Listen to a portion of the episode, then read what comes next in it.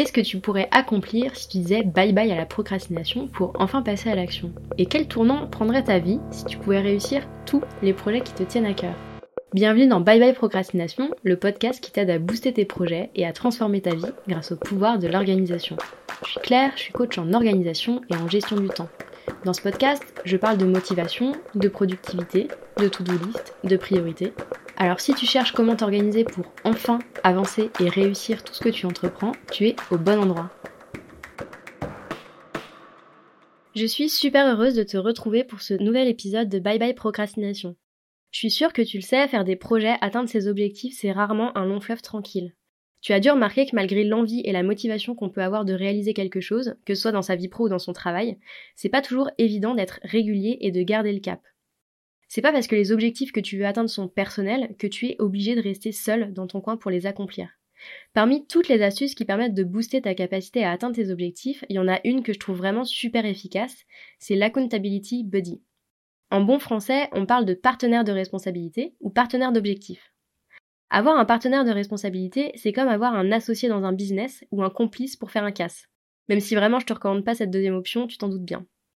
Un partenaire d'objectif, c'est une personne avec qui tu vas partager tes objectifs, discuter de ton plan d'action, et avec qui tu vas régulièrement faire le point pour tes avancées. Un peu comme Sherlock et Watson, Jess et Sissy, Timon et Pumba ou Woody et Buzz. Ils s'entraident, s'épaulent et se motivent mutuellement quand ils en ont besoin. Et crois-moi, c'est vraiment un moyen super puissant de booster ta motivation, ton efficacité et ta capacité à atteindre tes objectifs, quels qu'ils soient. Pourquoi est-ce que ça marche cette histoire de partenaire d'objectifs? Qu'est-ce qui fait que c'est aussi efficace? Attention, petit point théorie.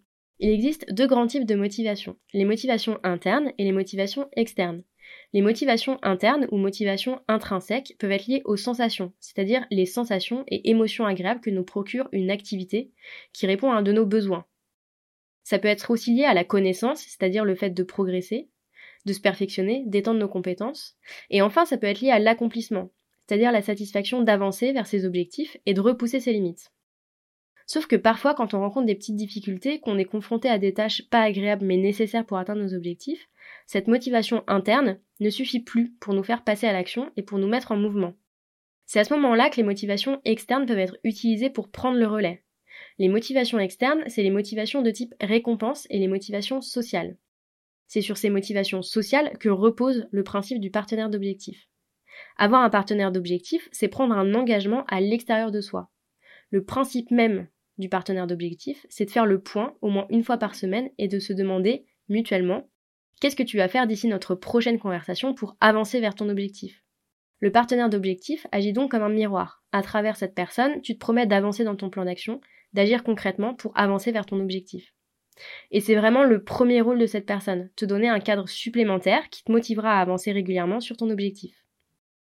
Le deuxième avantage d'avoir un partenaire d'objectif, c'est d'avoir un soutien moral en toutes circonstances et un exemple inspirant à portée de main. Quand tu as un partenaire d'objectif, tu as quelqu'un avec qui tu peux partager au quotidien tes doutes, mais aussi tes victoires, tes avancées. Quelqu'un qui sera là pour te rassurer, t'aider à trouver des solutions si tu rencontres un obstacle, et quelqu'un qui se réjouira de devoir progresser. De ce point de vue, le partenaire de responsabilité, c'est un peu comme un coach et un supporter réunis dans une seule et même personne. Il te pousse à te dépasser pour aller vers ton objectif et est toujours là quand tu rames un peu pour t'aider à avancer malgré tout. Autant dire qu'une fois que tu as un partenaire d'objectif pour t'aider à avancer, plus rien ne pourra t'arrêter sur le chemin de la réussite. Mais évidemment, pour que ça marche, il faut savoir choisir la bonne personne. Comme on ne s'associe pas avec n'importe qui quand on monte une entreprise, il y a quelques petits pièges à éviter et des facteurs de succès à connaître quand tu pars à la recherche de ton partenaire d'objectif idéal. Car tous tes amis ne font pas forcément de bons partenaires de responsabilité. Tu dois aussi t'assurer que tu es prêt à devenir le partenaire d'objectif de quelqu'un.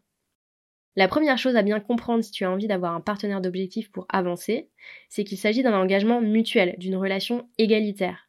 Ça veut dire que ce que tu viens chercher dans la relation, la disponibilité, le soutien, la régularité, il faut que tu sois prêt à le donner toi aussi. C'est vraiment la base de ce genre de relation. Il faut que l'engagement dans la relation soit égal. Plus tu vas t'investir dans la relation et plus tu vas en retirer quelque chose. Si c'est pas le cas, tu risques soit de devoir courir après ton partenaire d'objectif en permanence, soit de décevoir ses attentes.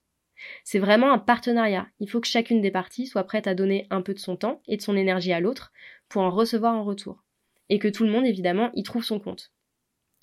Le deuxième grand critère pour choisir un partenaire d'objectif idéal, c'est le feeling. Il faut que tu sois suffisamment à l'aise avec cette personne pour pouvoir partager tes doutes, tes émotions, tes coups de bouse, etc.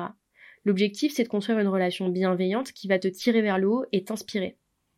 Il faut que le feeling entre toi et ton partenaire d'objectif soit positif, qu'il y ait de l'énergie. Enfin, dernier critère à prendre en compte quand tu pars à la recherche de ton partenaire d'objectif idéal, c'est la disponibilité.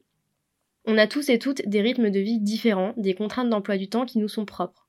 Ça peut paraître un détail, mais vraiment c'en est pas un. Si tu es exclusivement disponible le soir et que ton partenaire d'objectif ne peut de son côté absolument pas se libérer après 18h, vous allez avoir du mal à trouver des créneaux communs pour échanger. Avoir un minimum de créneaux possibles en commun, c'est un critère à prendre en compte quand tu cherches ton partenaire d'objectif. Une fois que tu l'as trouvé, je vous conseille très fortement de vous parler au moins une fois par semaine sur un créneau fixe. Choisissez un moment où vous êtes disponible chacun de votre côté et faites un rendez-vous récurrent. Comme si vous alliez à votre cours de yoga ou de guitare. La régularité des rendez-vous que tu te donnes avec ton partenaire de responsabilité, c'est vraiment déterminant pour que ça fonctionne vraiment. Si vous vous parlez tous les trois mois, vous aurez franchement du mal à tirer les bénéfices de ce partenariat. Et crois-moi, tu ne veux pas passer à côté de tout ce que peut t'apporter un partenaire de responsabilité. Si tu as du mal à te motiver quand tu es seul sur un projet ou que tu as besoin de confronter tes idées à un regard extérieur pour te rassurer, le partenaire d'objectif est sans doute fait pour toi. Reste une seule étape, trouver la perle rare. Parce que oui, c'est assez rare de trouver le partenaire d'objectif idéal sous le sabot d'un cheval ou de le croiser par hasard en mode coup de foudre. Si tu veux mettre en place un partenariat qui te boostera dans tes projets, il va falloir sortir un peu de ta grotte.